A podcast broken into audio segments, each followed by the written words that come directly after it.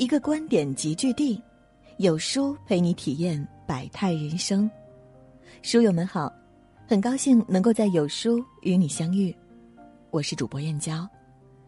今天要分享的文章是：拿什么感谢你，我的儿子？句句戳心，感动千万家长。一起来听。这是一封母亲写给儿子的信，也是一篇很感人的好文章。文中有个好妈妈，好妈妈有一个好儿子。不要再说好孩子都是天生的，绝不是。那是因为家长的言传身教，孩子耳濡目染，潜移默化。为文中的妈妈点赞，为妈妈的儿子鼓掌。第一次参加你的家长会。是在你上小学三年级的时候，我从海鲜批发市场急三火四的赶去，衣服上沾满了鱼虾鳖蟹的污渍。尽管我破例打了车，还是迟到了。我迎着那些略带讥讽和嫌弃的目光走到你的座位旁，内心充满了羞愧和歉疚。你则扬着小脸帮我擦额头上的汗，又递过来你的小水壶：“妈妈，喝口水。”刹那间。你的体贴和不轻贱，令那么多人对我们母子刮目相看。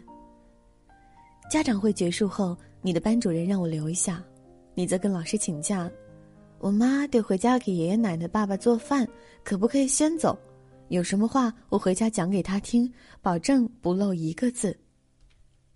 班主任叹了一口气说：“韩流妈妈，班里四十多个孩子，韩流最让我心疼。”那么懂事乖巧，他告诉我，新学期开始时，小朋友一起搬书，很多孩子都在老师的眼皮底下干活，而他一个人在后门搬着几乎顶着下巴的书进进出出，满头是汗。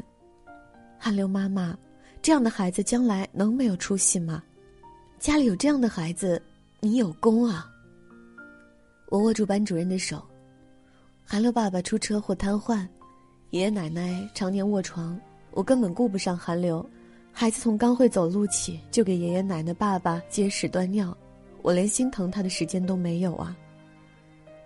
回家的路上，我的眼泪就没有断过。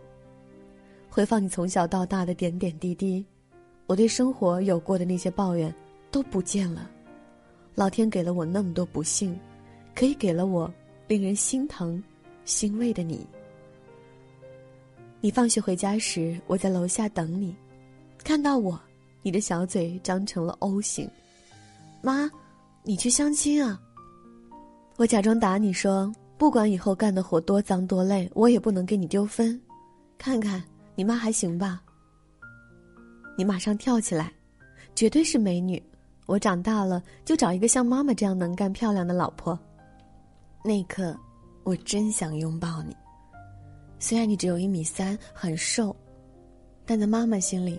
你已经长成一棵小树，令我想到去依靠，而不是拥抱。你上初中那三年，我们分别送走了爷爷奶奶。送走奶奶那天，我回到家里嚎啕大哭。你走过来，抱住我说：“妈，奶奶虽然没有别人家的奶奶长寿，但你让她活得很体面，我乃不亏。”临睡前，你给我和你爸打来洗脚水。以前光给爷爷奶奶洗，现在你们也有这样的待遇了。你爸的眼泪直往下掉。你笑着对他说：“我给我亲爸亲妈洗脚有什么可感动的？我妈给我爷我奶洗了二十多年脚，我得向我妈学习。”那一刻，我真想对你说：“不要向妈妈学习，因为没有哪个妈妈愿意看到自己的儿子太累。”就在我们生活的压力有所减轻时，爸爸的情绪却越来越糟。在他三十九岁生日那天，你用不吃中饭节省下来的钱给他买回了一个大大的蛋糕。然而，推开家门，等待你的是爸爸割腕自杀后的惨烈场面。上初三的你，先用毛巾扎住了他还在流血的手臂，然后拨通了幺二零，直到他脱离了生命危险，你才打电话给我。在病房的门口。你对我约法三章：不许责备，因为坐在轮椅上的人是爸爸，不是咱俩；不许同情，这样会助长他的悲观情绪；不许害怕，我一定能把这件事处理好，让我爸永远不动这个念头。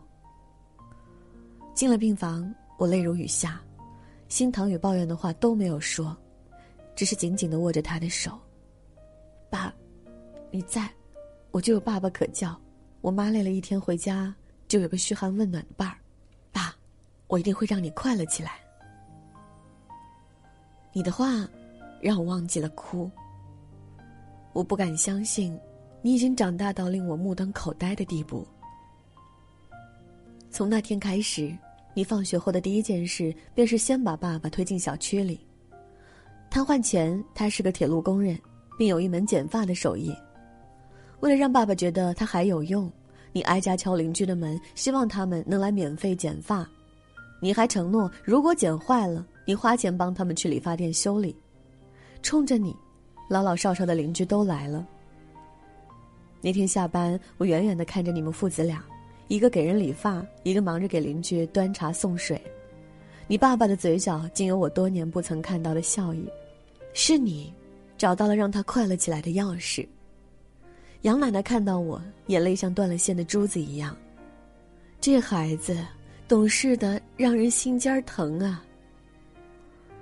渐渐的，小区里的人都知道了你，好多家长有意让自己的孩子跟你交往。我曾亲耳听到你教训过一个比你还大的高二男孩，下次不准跟你爸妈那样没教养的说话，再这么说话就别承认住在咱院里，咱丢不起这人。你是如何让他服你的？我无意中得知了根由。你曾被院里的大孩子欺负，一个孩子王一度每天都捡你的钱，你舍不得钱就让他打。直到有一天，那个孩子被另外一个比他大的孩子欺负，你动了拳头。事后，那个大孩子问：“干嘛帮我？”你说：“你是咱院的孩子王，如果你输了，咱院的孩子都没好日子过。我以前不动手，是因为我怕把你打坏了，还得我妈出钱给你治。我是心疼我妈。”那个大孩子和他的兄弟们震惊了，你也获得了他们的芳心。那一刻，我无比自责。我对你的世界居然如此陌生，我是这样一个不称职的母亲，你却给了我那么高的礼遇。你爸爸越来越开朗，你更不用我额外操心，我的心情一日好过一日。一天，我一边做饭一边唱歌，哼到浑然忘我的地步，回过神来才发现你正倚在门边看我，我的脸红了，你大呼小叫的冲过来，妈，原来你唱的这么好听。你要是早几年出道，一定是另一个宋祖英。这时你爸插嘴了：“儿子，你妈当年可是正宗的文艺骨干，不然你爸我这么帅，怎么会死皮赖脸的追求她？”我们全家都笑了。曾几何时，在残酷的生活面前，我们都忘记了幽默。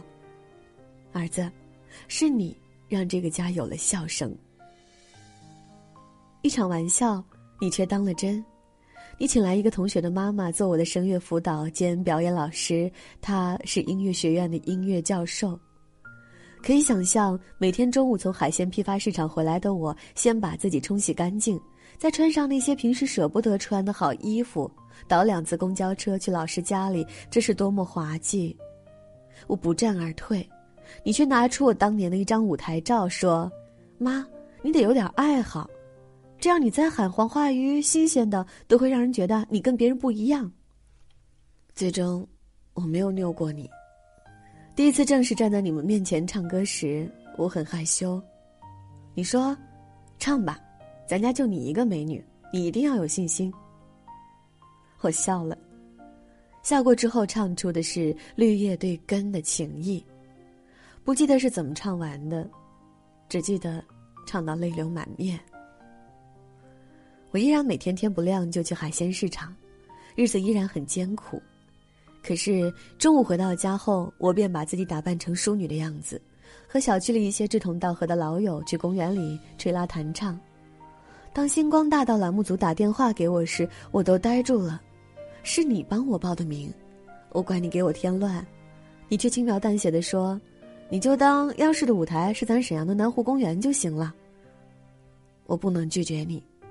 因为我突然想到自己邋里邋遢的去参加你家长会的那一幕，为了你，我也想让你为我骄傲一次。为了你，别说是一个耀眼的舞台，就算是刀山火海，我也会毅然前往。在北京，我的心态无比放松，我可以不拿冠军，但一定要站到舞台上，以一个母亲的身份。我没想到主持人会在我上台后的访谈里设置了和你通话的环节。电话接通时，我不知道跟你说什么好，情急之下，我居然脱口而出：“儿子，下辈子别做妈妈的儿子。没有哪个母亲愿意看到自己的儿子这么为家百般操劳。”我泪如泉涌。妈妈，下辈子我还做你的儿子，你是一个伟大的妈妈，你是我的骄傲。我们的家。依然是周而复始的为生计精打细算，偶尔会面临断炊的小危险，可是这并不能阻止我们每天都活在欢声笑语里。是你让我明白，烦恼与欢乐都是自己给自己的。明天你就要踏上南下的火车，开始你的大学生涯，你终于有了自己的生活。看着你在眼前晃来晃去，事无巨细的安顿我和你爸的生活，我贪婪的享受着这一刻。我想起了比尔盖茨跟他妈妈说过的一句话：“我永远怀念与你一起生活的那段美好时光。”而我想对远行的你说：“儿子，因为有你，我的生命一直都是美好时光。”